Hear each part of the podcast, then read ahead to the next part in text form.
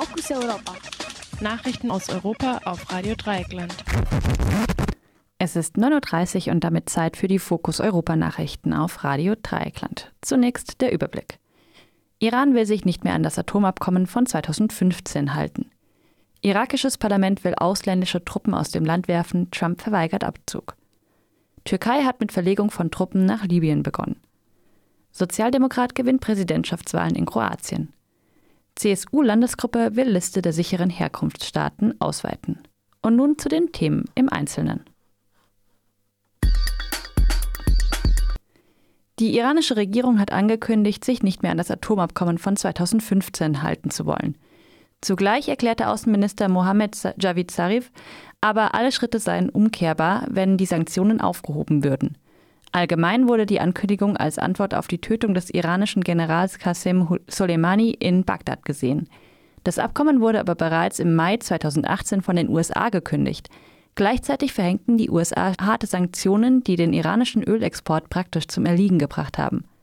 Ein Jahr später begann darauf auch das iranische Regime, Teile des Vertrages als nicht mehr bindend zu betrachten. Iran will aber weiter mit der Internationalen Atomenergieagentur in Wien zusammenarbeiten. Das heißt, Iran ist zwar aus dem Vertrag von 2015 ausgetreten, nicht aber aus dem Atomwaffensperrvertrag. Mit seinem zunächst geheim gehaltenen Atomprogramm hatte das Land aber in der Vergangenheit bereits gegen den Atomwaffensperrvertrag verstoßen. Deshalb wurde das Mullah-Regime 2015 gezwungen, für eine Reihe von Jahren härtere Regeln zu akzeptieren. Diese noch von Obama ausgehandelten Regeln gingen aber der Regierung Trump nicht weit genug. Die Einhaltung des Atomwaffensperrvertrags bedeutet, dass Iran offiziell nur für zivile Zwecke Uran anreichern darf. Mit einer solchen Anreicherung wird die Grenze für waffenfähiges Uran nicht erreicht, Iran kommt der Grenze aber näher. Es gibt außerdem noch eine zweite Möglichkeit für Iran, Atomwaffen herzustellen. Während von der Urananreicherung viel gesprochen wird, ist es um Irans Schwerwasserreaktor in Arak still geworden. Iran könnte den Reaktor in Arak benutzen, um Plutonium für Atomwaffen herzustellen.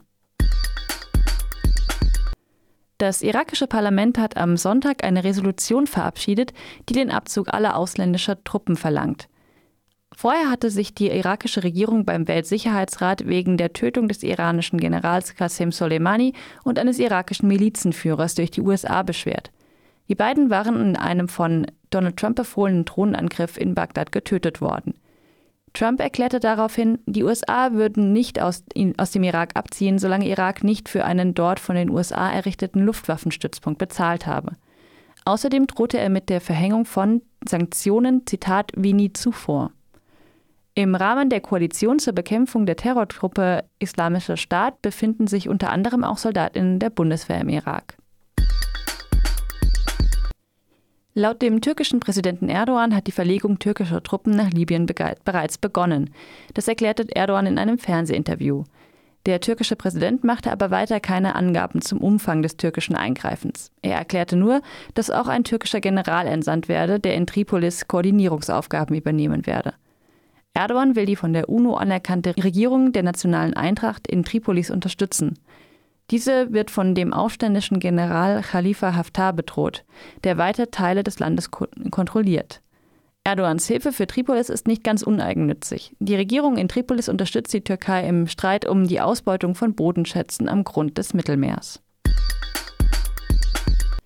Mit 53 Prozent hat der Sozialdemokrat Soran Milanovic die Stichwahl gegen die Amtsinhaberin Kolinda Grabar-Kitarovic in Kroatien klar gewonnen. Die konservative Amtsinhaberin hatte im Präsidentschaftswahlkampf vor allem nationalistische Töne angeschlagen. Sie ging damit auf die politische Rechte zu. Milanovic warf der Rechten hingegen vor, Scheindebatten zu führen. Im Wahlkampf spielte außerdem die starke Auswanderung eine Rolle. Der Präsident hat in Kroatien keinen großen politischen Einfluss. Den Ministerpräsidenten stellen weiter die Konservativen in einer Koalition mit einer liberalen Partei. Die Wahl des Präsidenten gilt aber als wichtiges Stimmungsbarometer. Der Vorsitzende der CSU-Landesgruppe im Bundestag, Alexander Dobrindt, will auf einer Klausurtagung der Gruppe am heutigen Montag ein Papier vorlegen, das unter anderem eine weitere Verschärfung der Asylpolitik vorsieht. Die Liste der sogenannten sicheren Drittstaaten soll um alle Länder erweitert werden, die selbst eine Anerkennungsquote unter 5 Prozent haben. Menschen, die nachweislich über sogenannte sichere Drittstaaten einreisen, genießen in Deutschland kein Asylrecht, unabhängig davon, woher sie selbst kommen. Dem Papier zufolge will Dobrindt ein entsprechendes Gesetz vorschlagen, dem die Bundesländer nicht zustimmen müssen, damit die Grünen die Erweiterung der Liste nicht aufhalten können. Außerdem sollen Menschen, die gegen ein Wiedereinreiseverbot verstoßen, sofort in Haft genommen werden. Weiter sieht das Papier eine Ausdehnung der Schleierfahndung vor. Das bedeutet, dass verdachtsunabhängige Personenkontrollen künftig in einem Bereich von bis zu 50 Kilometern von der Grenze möglich sind. Bisher galt ein Limit von 30 Kilometern. In verschiedenen Medienberichten ist noch dies und das von den neuen Vorhaben der CSU zu lesen. Dazu gehört mehr Videoüberwachung, härteres Vorgehen gegen noch nicht strafmündige Jugendliche, daneben auch weitere Themen wie Vorschläge zur Verbesserung der medizinischen Versorgung auf dem Lande und zum Aufbau von Wasserstofftankstellen. Dobrins Papier richtet sich zwar vornehmlich gegen Flüchtlinge, hat aber auch eine CSU-interne Komponente. Die Vorschläge fallen in den Bereich des Innen- und Heimatministers Horst Seehofer, ebenfalls CSU. Dieser wurde aber offensichtlich nicht einmal vorher konsultiert. Hinzu kommt, dass der CSU-Chef Markus Söder kurz vor Bekanntgabe des Papiers eine Verjüngung des Bundeskabinetts gefordert hatte. Seehofer ist der älteste Minister. Offenbar drängt Söder, dem Ambitionen auf eine Kanzlerkandidatur nachgesagt werden, noch mehr ins politische Rampenlicht.